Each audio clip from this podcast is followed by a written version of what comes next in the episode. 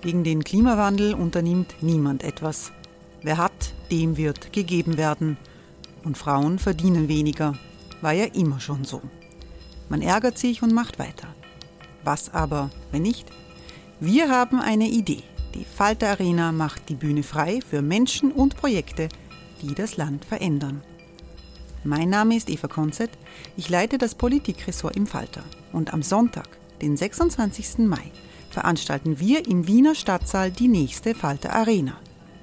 Mit dabei unter anderem der ehemalige Politiker und Neosänger Matthias Strolz, Theresa Imre von Markter, Sonja Jöchtel von Love Politics oder Kari Ochsner von Ochsner Wärmepumpen. Machen statt jammern. Wir schauen uns an, wie das funktionieren kann. Kommen auch Sie vorbei. Alle Informationen und Tickets finden Sie unter falter.at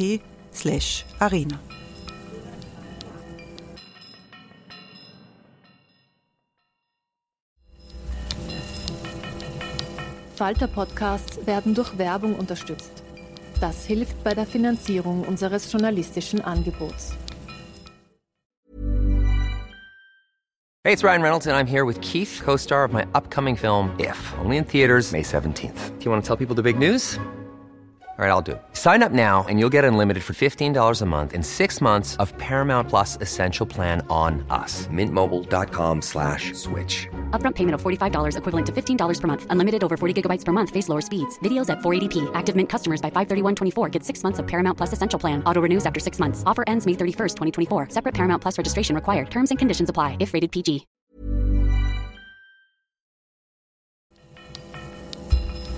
Falter Radio, der Podcast mit Raimund Löw.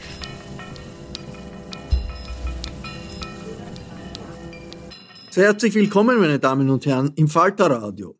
Sie hören in dieser Sendung Virginia Woolf, die englische Schriftstellerin des beginnenden 20. Jahrhunderts mit dem bahnbrechenden Text Ein Zimmer für sich allein, A Room of One's Own, in einer neuen deutschen Übersetzung. Danach bespricht Theatermacherin Anna-Maria Krasnik mit der Literaturwissenschaftlerin Ruth Schoer den historischen Rahmen und die Aktualität des legendären Textes. Es ist Literatur und Feminismus auf hohem Niveau. Es war ein Abend im Rahmen des Theaterfestivals Europa in Szene in Wiener Neustadt. Hören Sie zuerst die Schauspielerin Petra Staduan mit Virginia Woolfs Ein Zimmer für sich allein. Gleich darauf folgt die Diskussion von Anna-Maria Krasnik mit Ruth Schoer. Ich saß in meinem Zimmer in London und dachte an jenen alten Herrn, der mittlerweile tot ist, aber ein Bischof war, glaube ich. Der erklärte, dass einer Frau früher, heute und in Zukunft es nicht möglich sei, das Genie eines Shakespeare zu besitzen. So schrieb er das in den Zeitungen. Außerdem erklärte er einer alten Dame, die um Auskunft gebeten hatte, dass Katzen keinesfalls in den Himmel kämen, obwohl sie, ergänzte er, eine Artseele hätten. Wie viel Nachdenken diese alten Herren einem damals doch erspart haben. Wie die Grenzen der Unwissenheit zurückwichen, sobald sie sich näherten. Katzen kommen nicht in den Himmel, Frauen können keine Shakespeare-Dramen schreiben. Gestatten Sie mir da, an Fakten so schwer heranzukommen, ist einmal die Vorstellung, was geschehen wäre, hätte Shakespeare eine wunderbar begabte Schwester gehabt.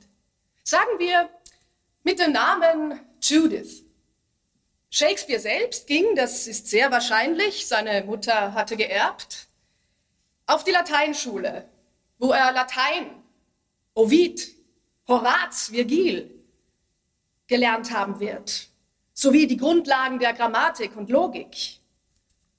Er war, das weiß man, ein wilder Junge, der Kaninchen stahl, vielleicht ein Reh erlegte und früher, als er sollte, eine Frau aus der Nachbarschaft geheiratet hatte, die ihm schneller als sie sollte, als es sich gehörte, ein Kind gebar. Diese Eskapade ließ ihn in London sein Glück suchen. Er hatte, so schien es, eine Vorliebe fürs Theater. Ja, anfangs hielt er noch die Pferde am Bühneneingang. Bald darauf bekam er Arbeit am Theater, wurde ein erfolgreicher Schauspieler, gehörte zum Nabel der Welt, kannte alle, sah alle, traf alle, übte seine Kunst auf den Brettern aus, schärfte seinen Verstand auf den Straßen und bekam sogar Zugang zum Palast der Königin. Währenddessen blieb seine außerordentlich begabte Schwester, sagen wir mal, zu Hause. Sie war genauso abenteuerlustig, so voller Fantasie, so, so erpicht darauf, die Welt zu sehen wie er. Aber sie wurde nicht in die Schule geschickt. Sie hatte nicht die Möglichkeit, Grammatik oder Logik zu lernen, geschweige denn Virgil oder Ovid zu lesen. Sie nahm hin und wieder wahrscheinlich ein Buch in die Hand, das wahrscheinlich ihrem Bruder gehörte, las daraus ein paar Seiten, aber dann kamen ihre Eltern herein, forderten sie auf, die Strümpfe zu stopfen oder nach der Suppe zu sehen. Und nicht die Zeit zu vertun mit Papieren und mit Büchern. Vielleicht kritzelte sie heimlich oben im Apfelspeicher einige Seiten voll, achtete aber darauf, dass sie sie verbrennt oder versteckt. Bald jedoch, noch ehe sie volljährig war, sollte sie mit dem Sohn eines Wollsortierers verlobt werden. Sie schrie auf, dass ihr die Ehe verhasst war. Sie packte ein kleines Bündel mit Habseligkeiten, ließ sich in einer Sommernacht an einem Seil herunter und brach nach London auf. Sie besaß den lebendigsten Sinn, eine Begabung so groß wie die ihres Bruders für die Melodie der Worte. Wie er hatte, hatte sie eine, eine Vorliebe fürs Theater. Sie stand am Bühneneingang. Sie wollte Theater spielen, sagte sie. Männer lachten ihr ins Gesicht.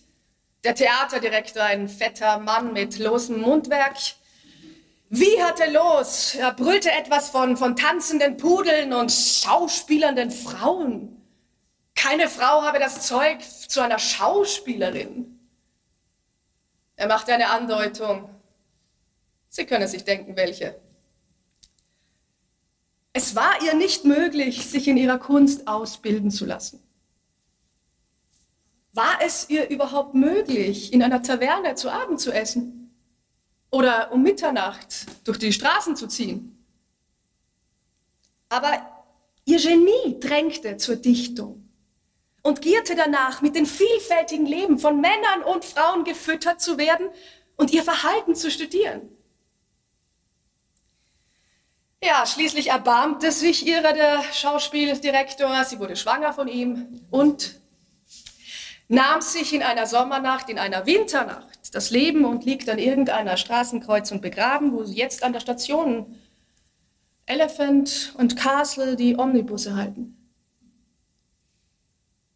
Ja, so in etwa wäre die Geschichte verlaufen, glaube ich, hätte eine Frau zu Zeiten Shakespeares das Genie eines Shakespeares besessen. Diese Frau also, die im 16. Jahrhundert mit einer dichterischen Begabung geboren wurde, war eine unglückliche Frau. Eine Frau im Konflikt mit sich selbst. Jede ihrer Lebensbedingungen jeder ihrer Instinkte sprachen gegen den geistigen Zustand, den es braucht, um das freizusetzen, was sich im Kopf abspielt. Aber was ist das für ein geistiger Zustand, der für diesen Schaffensprozess so wichtig ist? fragte ich. Kann man eine Vorstellung von diesem Zustand bekommen, der diese, diese, diese seltsame Tätigkeit fördert und ermöglicht? An dieser Stelle schlug ich dann den Band mit den Tragödien Shakespeares auf. Was war Shakespeares geistiger Zustand, als er den Lear und Antonius und Kleopatra schrieb? Es war sicher der vorteilhafteste Geisteszustand, den es für die Dichtung je gegeben hat. Obwohl wir nicht wissen, was Shakespeare durchmachte, als er Lear schrieb, lässt sich sagen, dass es fast immer ein ungeheurer, anstrengender Kraftakt ist, ein geniales Werk zu schreiben. Alles spricht gegen die Wahrscheinlichkeit, dass es aus dem Kopf des Genies zur Gänze und unversehrt hervorgeht. Im Allgemeinen sprechen die materiellen Umstände dagegen. Hunde bellen, Menschen stören, Geld muss verdient werden, die Gesundheit versagt. Aber was diese Schwierigkeiten außerdem noch verschärft und unerträglicher macht, ist die notorische Gleichgültigkeit der Welt. Sie bittet niemanden darum, Gedichte oder Romane oder Geschichten zu schreiben. Sie braucht sie nicht. Logischerweise bezahlt sie nicht für etwas, was sie nicht will. Für Frauen allerdings, dachte ich, waren diese Schwierigkeiten unendlich gravierender. Angefangen damit, dass es für sie bis zum Beginn des 19. Jahrhunderts außer Frage stand, ein eigenes Zimmer zu besitzen. Ein stilles Zimmer. Ein schalldichtes Zimmer. War die Gleichgültigkeit der Welt, die, die Keats und Flaubert und andere geniale Männer so unerträglich fanden, in ihrem Fall nicht Gleichgültigkeit, sondern Feindseligkeit. Die Welt sagte zu ihr nicht, schreib, wenn du willst, das ist mir egal, wie sie es zu den Männern sagte. Sie sagte mit schallendem Gelächter, schreiben, wozu soll deine Schreiberei gut sein? Für sie freilich, die sie aufs College geschafft haben und sich über ein Zimmer freuen dürfen, das sie für sich allein haben, ist es leicht gesagt, dass ein Genie solche Meinungen ignorieren sollte dass ein Genie über den Dingen stehen und sich um das, was über es gesagt wird, nicht scheren sollte. Leider sind es gerade die genialen Männer und Frauen, die es am meisten kümmert, was über sie gesagt wird. Und, und diese Anfälligkeit ist umso bedauerlicher, da der künstlerische Geist, um die ungeheure Anstrengung zu bewältigen, das Werk in ihm unversehrt und zur Gänze freizusetzen, weiß strahlen muss. Ja? Wie der Geist Shakespeares, dachte ich. Mutmaßte ich mit dem Blick auf das Buch, das bei Antonius und Kleopatra aufgeschlagen war. Ja? Es darf nichts Hinderliches geben. Es darf keine unverbrannte, fremde Materie geben.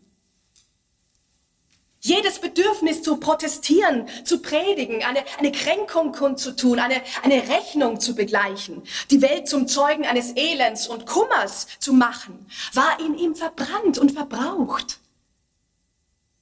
Deshalb entströmten ihm die Verse so frei und ungebremst.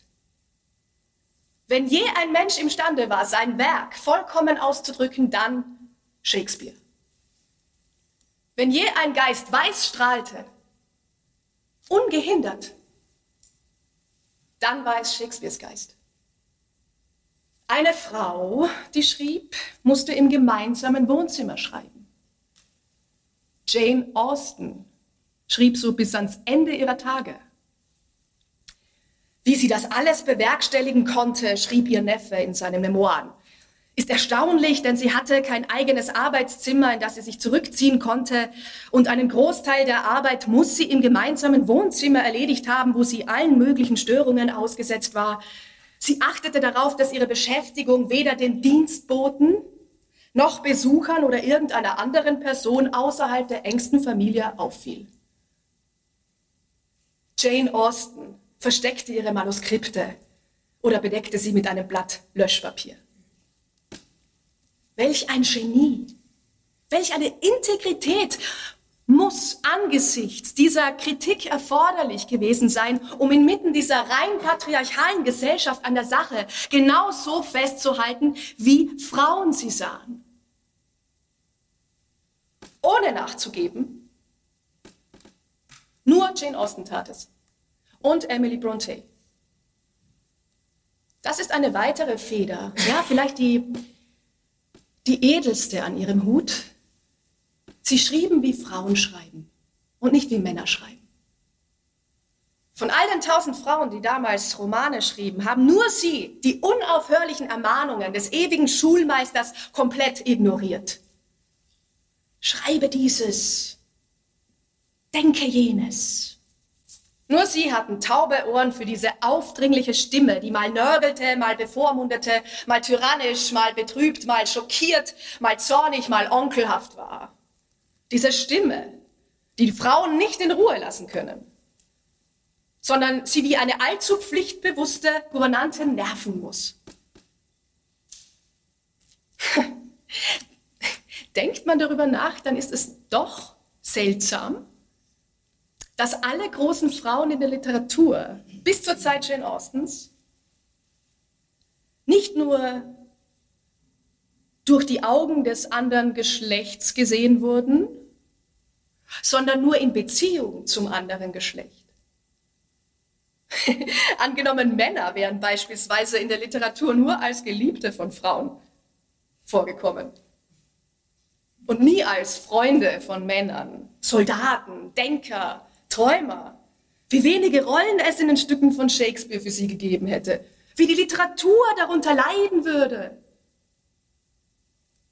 Wir hätten vielleicht das meiste von Othello oder ein Gutteil von Antonius, aber keinen Cäsar, keinen Brutus, keinen Hamlet, keinen Lear, keinen Jacques. Die Literatur wäre unvorstellbar arm. So wie die Literatur tatsächlich unbegreiflich arm ist, wegen der Türen, die Frauen verschlossen wurden. Das wäre ja mal schade, wenn Frauen schreiben würden wie Männer oder leben würden wie Männer oder aussehen würden wie Männer. Denn wenn angesichts der Weite und Vielfalt der Welt zwei Geschlechter schon ziemlich unzureichend sind, wie sollten wir dann mit nur einem zurechtkommen? Sollte die Erziehung nicht eher die Unterschiede als die Ähnlichkeiten hervorholen und verstärken? Denn wir sind uns ohnehin schon zu ähnlich. Und wenn ein Forscher zurückkehren und die, die Kunde von mehreren Geschlechtern mitbringen würde, die durch die Zweige anderer Bäume andere Himmel anschauen, könnte der Menschheit kein größerer Dienst erwiesen werden. In diesem Augenblick gab es, wie es in London oft geschieht, eine totale Verkehrsflaute. Der Verkehr war unterbrochen. Nichts fuhr die Straße hinunter, niemand ging vorbei. Ein einzelnes Blatt löste sich von der Platane am Ende der Straße und fiel in dieser Pause, in dieser Unterbrechung herab. Irgendwie war es wie ein Signal, das fiel. Ja? Ein Signal, das auf eine Kraft in den Dingen verwies, auf die man vergessen hatte. Es schien auf einen Fluss zu verweisen, der vorüberströmte, unsichtbar, um die Ecke, die Straße hinunter und die Menschen wirbelnd mit sich nahm. Jetzt trug er diagonal von einer Straßenseite auf die andere ein Mädchen in Lacklederstiefeln heran. Und dann einen jungen Mann in einem weinroten Mantel. Der Fluss trug außerdem ein Taxi heran und brachte alle drei gemeinsam an eine Stelle unter mein Fenster. Wo das Taxi anhielt und das Mädchen und der junge Mann stehen blieben und sie stiegen ins Taxi hinein und das Taxi, Taxi glitt davon als würde es von der Strömung weiter und woanders hingetragen. Der Anblick war nicht ungewöhnlich. Und doch, der Anblick zweier Menschen, die die Straße entlang kamen und sich an einer Ecke trafen, scheint den Geist von einem Druck zu befreien, dachte ich. Während ich zusah, wie das Taxi wendete und davonfuhr, Vielleicht ist es mühsam, sich das, das eine Geschlecht als vom anderen getrennt vorzustellen, wie ich es die letzten zwei Tage getan hatte. Es steht im Widerspruch zur Einheit des Geistes. Jetzt war die Mühe verschwunden und die Einheit durch den Anblick der beiden Menschen, die sich trafen und gemeinsam in ein Taxi stiegen, wiederhergestellt. Denn als ich das Paar ins Taxi steigen sah, fühlte es sich an, als hätte sich der Geist, nachdem er gespalten gewesen war, in natürlicher Verschmelzung wieder zusammengefügt. Die offensichtliche Begründung wäre, dass es für die Geschlechter natürlich ist, zusammenzuarbeiten. Aber der Anblick der beiden Menschen, die ins Taxi stiegen und die Befriedigung, die er mir gab, wirft auch die Frage auf, ob es im Geist zwei Geschlechter gibt. Ja, die den beiden Geschlechtern im Körper entsprechen. Und ob auch sie verschmelzen müssen, damit man vollkommen zufrieden und glücklich ist. Der normale und angenehme Daseinszustand ist der, wenn beide in Harmonie miteinander existieren. Spirituell zusammenarbeiten. Wenn man ein Mann ist, muss der Frauenanteil des Gehirns dennoch Wirkung haben und eine Frau muss Umgang mit dem Mann in sich haben. Das meinte der Dichter Coleridge vielleicht, als er sagte, dass ein großer Geist androgyn sei. Erst wenn diese Verschmelzung stattfindet, ist der Geist vollkommen fruchtbar und nutzt alle seine Fähigkeiten. Vielleicht kann ein Geist, der rein männlich ist, ebenso wenig schöpferisch sein wie ein Geist, der rein weiblich ist, dachte ich. Vielleicht neigt ein androgyner Geist weniger als der eingeschlechtliche Geist dazu, ständig solche Unterscheidungen zu treffen. Hey, it's Ryan Reynolds, and I'm here with Keith, co star of my upcoming film, If, only in theaters, May 17th. Do you want to tell people the big news? All right, I'll do it. Sign up now and you'll get unlimited for $15 a month in six months of Paramount Plus Essential Plan on us. Mintmobile.com slash switch. Upfront payment of $45 equivalent to $15 per month. Unlimited over 40 gigabytes per month. Face lower speeds. Videos at 480p. Active Mint customers by 531.24 get six months of Paramount Plus Essential Plan. Auto renews after six months. Offer ends May 31st, 2024. Separate Paramount Plus registration required. Terms and conditions apply if rated PG.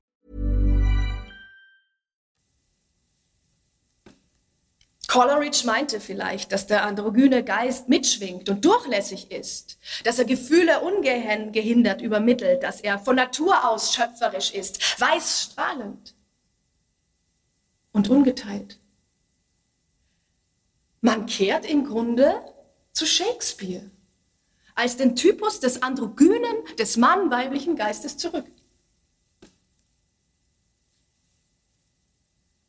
Ja, und dann dann fing ich an, mir im Gegensatz dazu ein zukünftiges Zeitalter reiner von sich selbst überzeugter Männlichkeit vorzustellen. Wie es die Briefe von Professoren vorherzusagen scheinen und die Machthaber in Italien bereits ins Leben gerufen haben. Denn man kann kaum umhin, von der totalen Männlichkeit in Rom beeindruckt zu sein. Und abgesehen davon, wie totale Männlichkeit den Staat beeinflusst, darf man ihren Einfluss doch auf die Dichtkunst in Frage stellen. Den Zeitungen zufolge gibt es in Italien jedenfalls eine gewisse Besorgnis um die Literatur. Es gab eine Konferenz von Akademiemitgliedern, die sich zum Ziel gesetzt haben, den italienischen Roman zu entwickeln. Männer von hoher Geburt und hohem Stand in der Finanzwelt, der Industrie und den faschistischen Unternehmen kamen kürzlich zusammen und besprachen die Angelegenheit. Und an den Duce wurde ein Telegramm geschickt, in dem sie die Hoffnung ausdrückten, dass die faschistische Ära bald einen Dichter hervorbringen möge, der ihr wür ihrer würdig ist. Entschuldige. Da kommt mir gleich das, ja. Wir mögen uns alle dieser frommen Hoffnung anschließen. Hm aber es ist zweifelhaft, ob Dichtung aus einem Brutkasten kommen kann. Die Dichtung sollte sowohl eine Mutter als auch einen Vater haben. Das faschistische Gedicht, steht zu befürchten, wird eine scheußliche kleine Missgeburt sein, wie man sie aus Einweggläsern im Museum einer Provinzstadt kennt. Solche Monster leben nie besonders lange. Übrigens, Sie mögen einwenden, vieles von dem, was ich gemäß meinem Versprechen, Ihnen meine Gedankengänge mitzuteilen gesagt habe, sei überholt. Ja, vieles von dem, was sich in meinen Augen flammt, wird Ihnen fragwürdig erscheinen. Trotzdem, der allererste Satz, den ich hier schreiben würde, sagte ich mir, ging hinüber zum Schreibtisch und nahm die Seite mit der Überschrift Frauen und Literatur in die Hand, lautet, dass es für alle, die schreiben, tödlich ist, an ihr Geschlecht zu denken. Es ist tödlich, schlicht und einfach ein Mann oder eine Frau zu sein.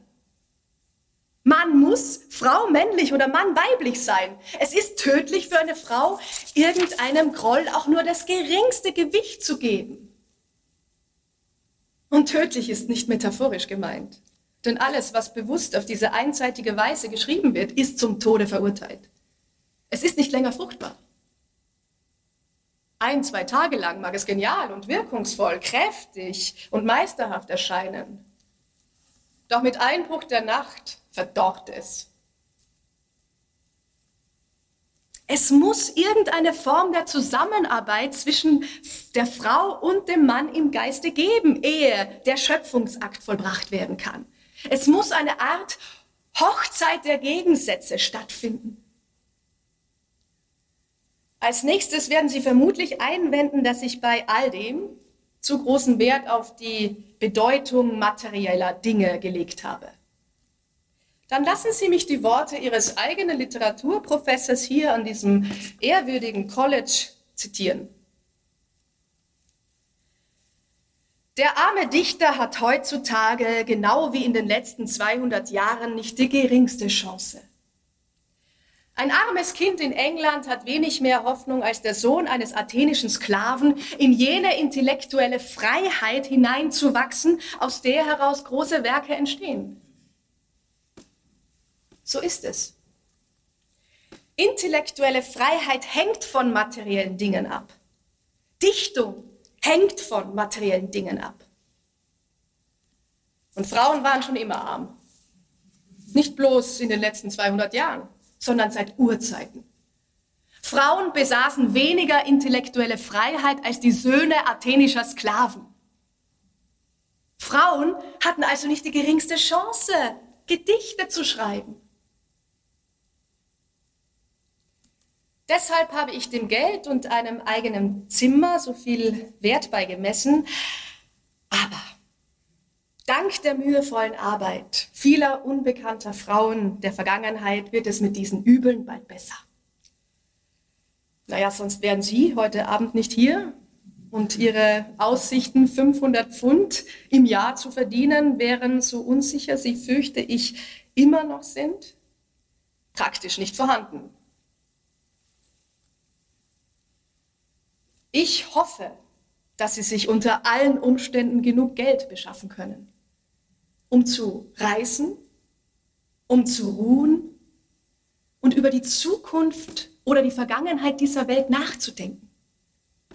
Über Bücher ins Träumen zu geraten und an Straßenecken herumzulungern und die Angelschnur der Gedanken in den Strom zu tauchen.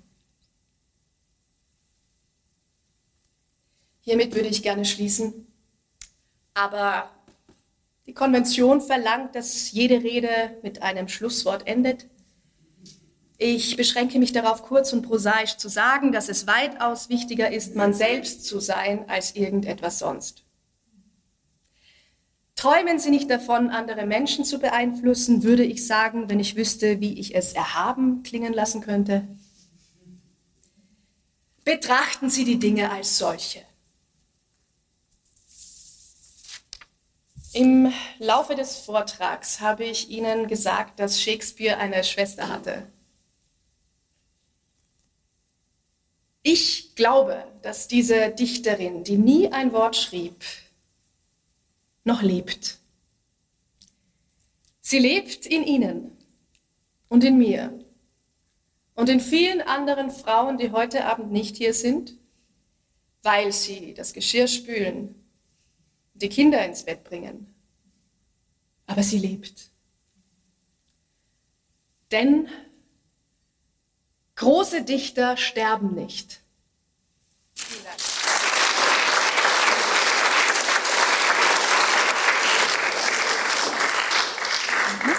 Ja, das war Virginia Woolf und das ist meine Kollegin Ruth Shore. Hallo. Ähm, Ruth, Ja, du kennst, du, du kennst, du kennst das gut, du kennst diese Literatur, Ja. du kennst auch dieses London. Du hast ja, Ja, und das Oxford. Also Und beides. das- ja, und ja, das ja. Oxford. So gut auch, ja. wie hat das, äh, also jetzt mal so ganz generell, wie, Ja. hat, wie, wirkt, wie hat das auf dich gewirkt, das mal so dreidimensional zu hören? Ach, jetzt, das war toll. Also äh, ja, danke.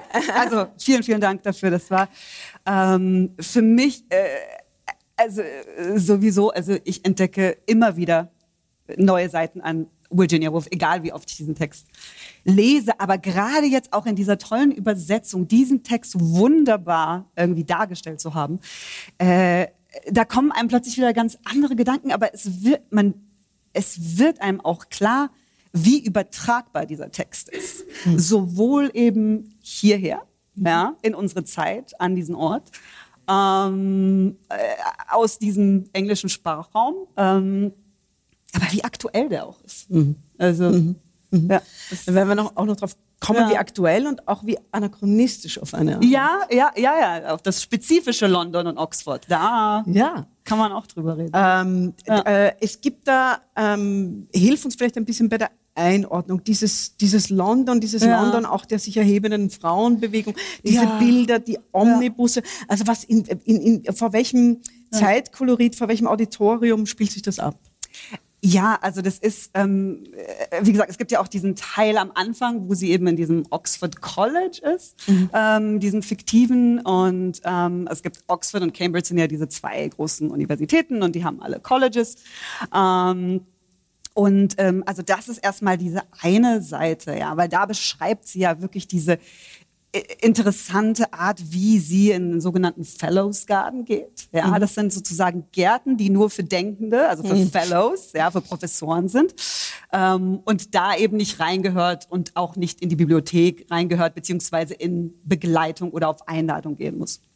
Ähm, das heißt, da hat man diesen sehr spannenden Raum, dieses typisch Englischen, ja, auch wenn wir hier schon im 20., Anfang des 20. Jahrhunderts sind, dieses, äh, äh, oder typisch Oxford, Cambridge, dieses Ja, wir schaffen Räume fürs Denken, die sind aber auch sehr exklusiv. Ja, äh, sowohl auch sehr elitär, aber eben schließen in dem Sinne auch Frauen aus.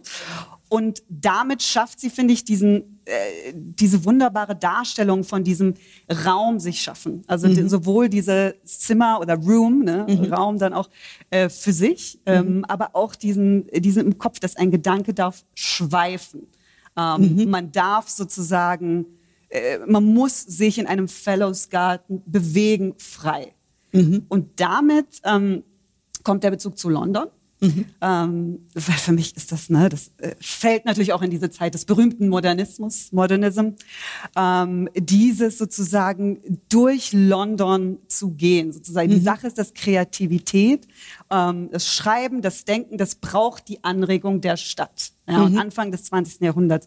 Und wie viele Einschränkungen für Frauen dabei sind, auch heute. Ne? Einfach, dass man sich als Bedingung sicher fühlen muss, ja, ähm, dass man nicht begleitet wird. Und- was oder auch nicht der werden Standard- muss vom- vom- vom Gesellschaftsbild muss, her, Ähm, Und genau, also das kann man, äh, kann man viel weiter drüber reden, ob es dann, ne, ob man dann ins Theater begleitet wird oder auch nicht oder wohin auch sonst. Aber ähm, und auch dann, was in der Rede so wunderbar war, auch die Begleitung eben ähm, nicht mehr im Kopf braucht.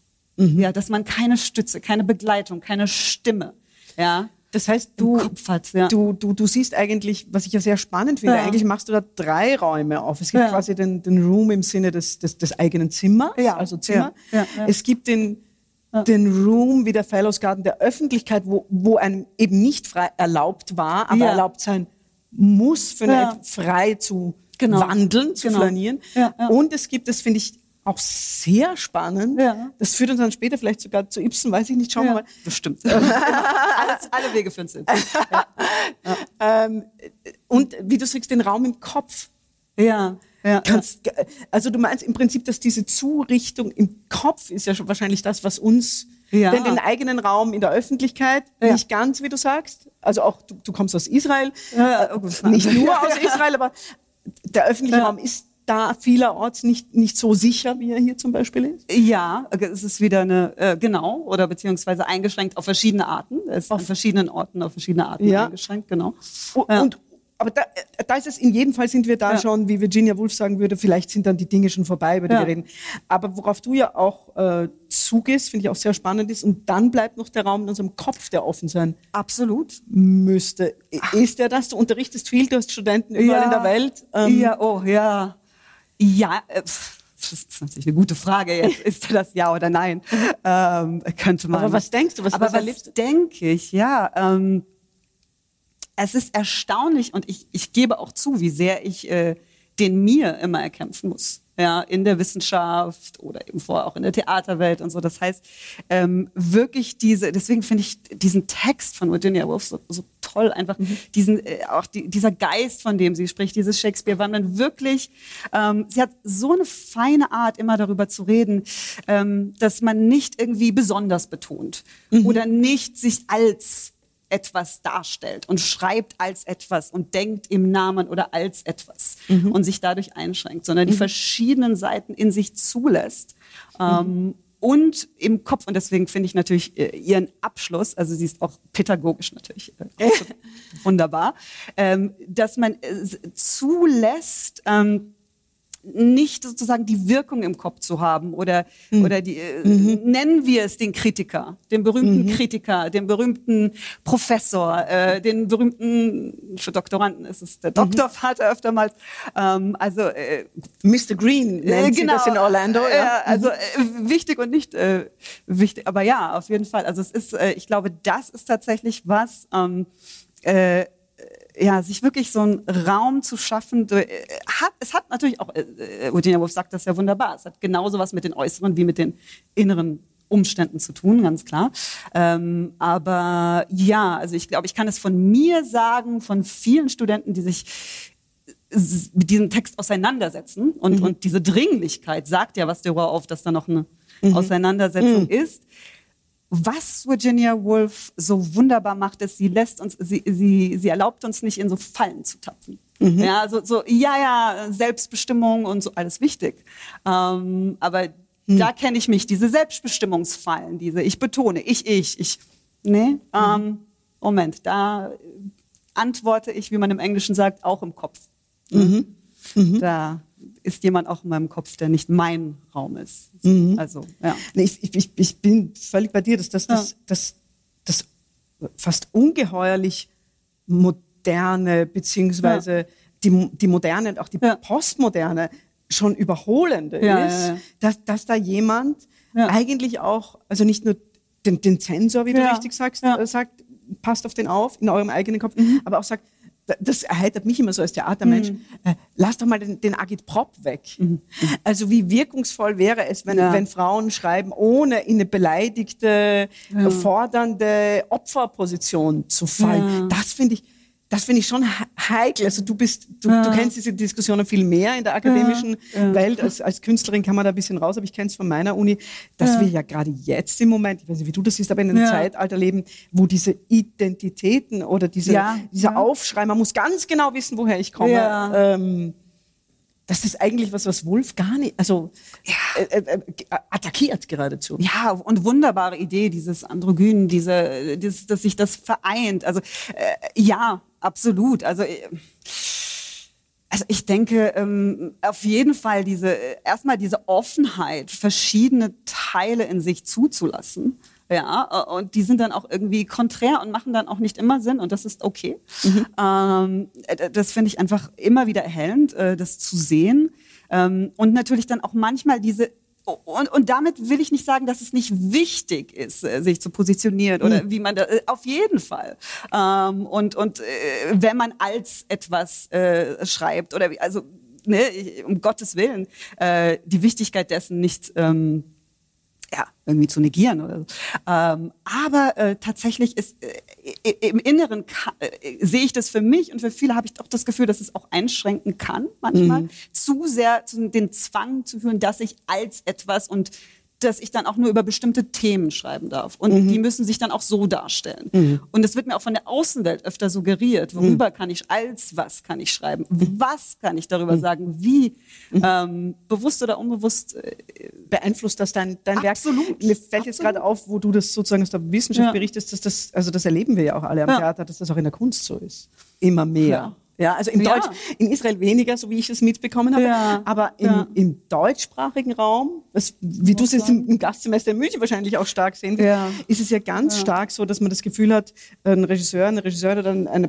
Produktion muss mit einem pädagogischen Pamphlet ans Publikum, sonst äh, wird die Kritik nicht gut sein. Also äh, ähm, das ist jetzt eine, eine Zuspitzung, äh, die auch, machen. wie du richtig sagst, nicht gegen, äh, gegen. Haltung sprechen soll, aber doch gegen diese sehr verkürzende Art von, ich sage das jetzt mal so ganz bewusst subjektiv, Ja. äh, von, von, von Opferagitprop. So. Also da, ich finde, dass sie das sehr fein denkt, dass. Eben, sich Haltung Ja. und etwas wie, sagen wir jetzt mal das böse Wort, Harmonie im Geist. Ja. Oder wie du sagst, verschiedene Teile nicht ausschließen muss, überhaupt nicht. Ja, ja, ja. Vielleicht noch, weil, weil ich Ja. ahne, dass du da vielleicht was drüber weißt, dass jemand, der den Raum kennt, sie hat so ein paar Bilder, Ja. vielleicht ein, zwei wollen wir noch an, die, die wahnsinnig poetisch sind, die wir aber nicht so gut ähm, kontextualisieren können. Zum Beispiel die Omnibusse. Sie hat es immer mit diesen Omnibussen Ja. und Taxis. Was ist das? Warum, hat, warum haben diese Fahrzeuge oder warum hat das so einen Stellenwert in ihren, Text, in den Texten? Also ich, ich muss, ich muss da, darf ich, darf ich schon zu Ypsen oder noch nicht? Nein, nein, Du darfst immer eine, eine, eine Abbiegung machen. Nein, nein, nein, auf keinen äh, Unbedingt, das ich- gehört ja irgendwie, glaube ich, zusammen. Es gehört absolut zusammen. Also, also eine kleine Anekdote, äh, die ich erzähle, und zwar, es gibt ähm, äh, sozusagen, also Hedda Gabler, äh, das Stück, was nach der Frau vom Meere kommt, die wir heute hören werden.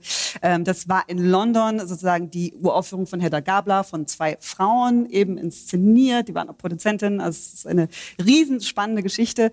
Ähm, das war das Highlight in London, ja, für Frauen. Ähm, und auch weil es als Matinee war.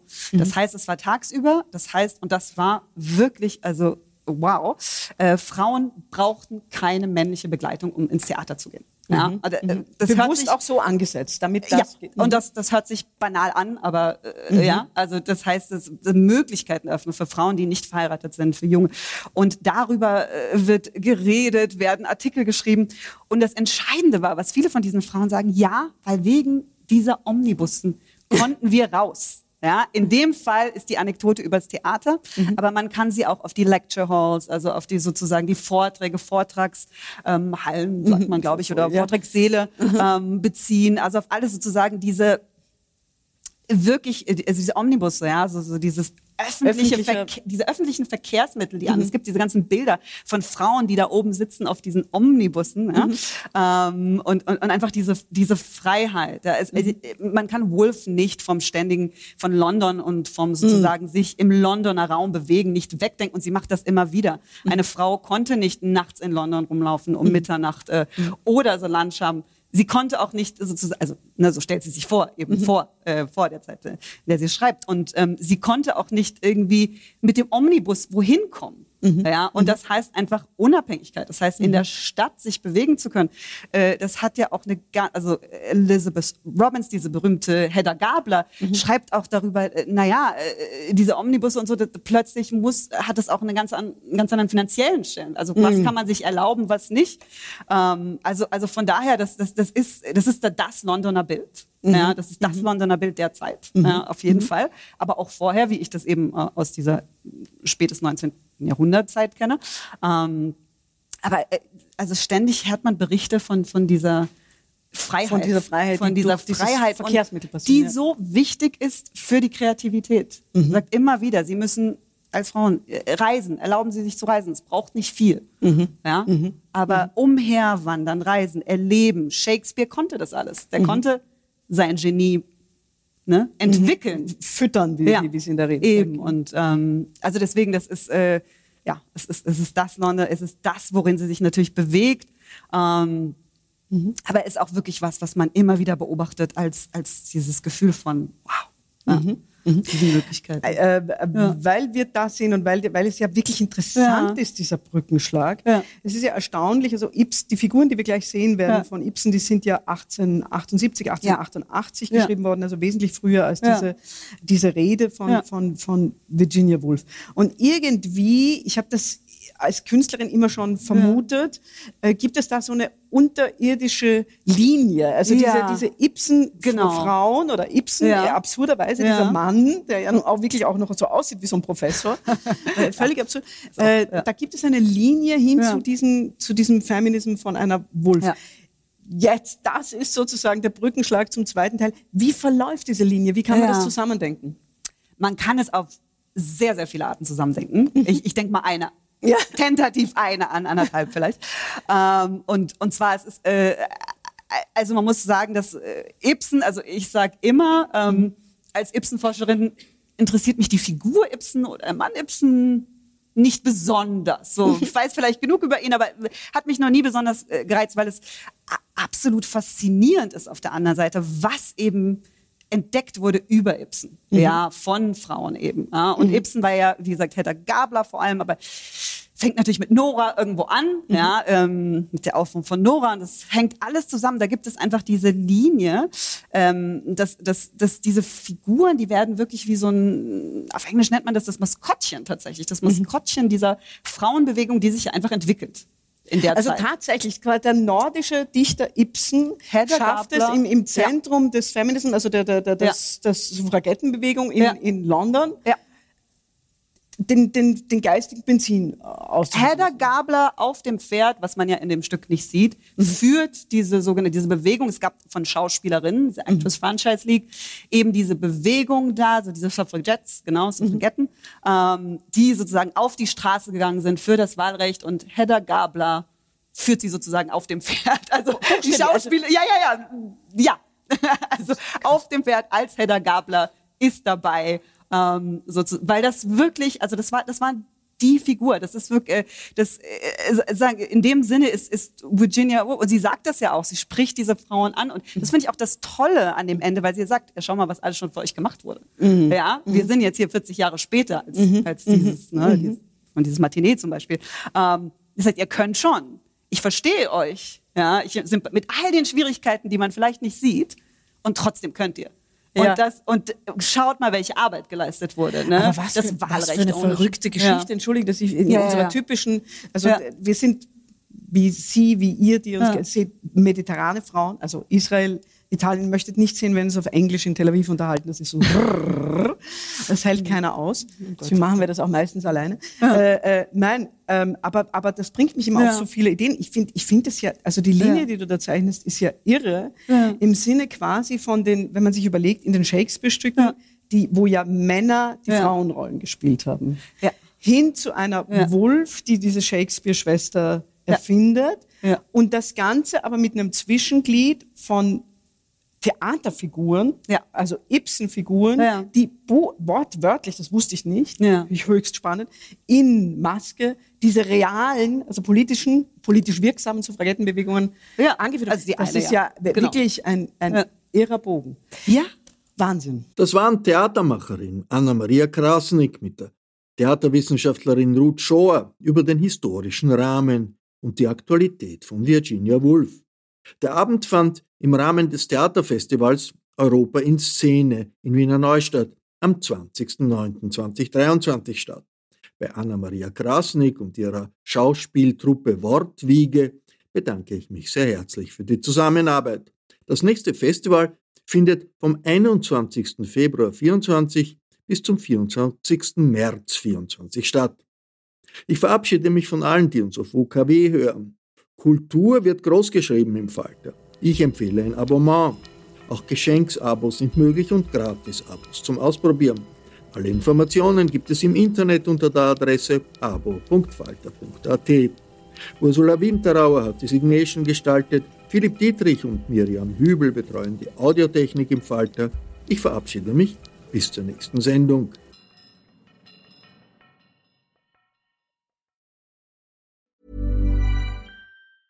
Even when we're on a budget, we still deserve nice things. Quince is a place to scoop up stunning high-end goods for 50 to 80% less than similar brands. They have buttery soft cashmere sweaters starting at $50, luxurious Italian leather bags, and so much more. Plus, Quince only works with factories that use safe, ethical, and responsible manufacturing. Get the high-end goods you'll love without the high price tag with Quince. Go to quince.com slash style for free shipping and 365-day returns. This message comes from BOF sponsor eBay. You'll know real when you get it. It'll say eBay Authenticity Guarantee. And you'll feel it. Maybe it's a head turning handbag, a watch that says it all, jewelry that makes you look like the gem, or sneakers and streetwear so fresh every step feels fly. eBay gets it. So look for the blue check mark next to that thing you love and be confident that every inch, stitch, sole, and logo is checked by experts. With eBay Authenticity Guarantee, you can trust that feeling of real is always in reach. Ensure your next purchase is the real deal. Visit eBay.com for terms.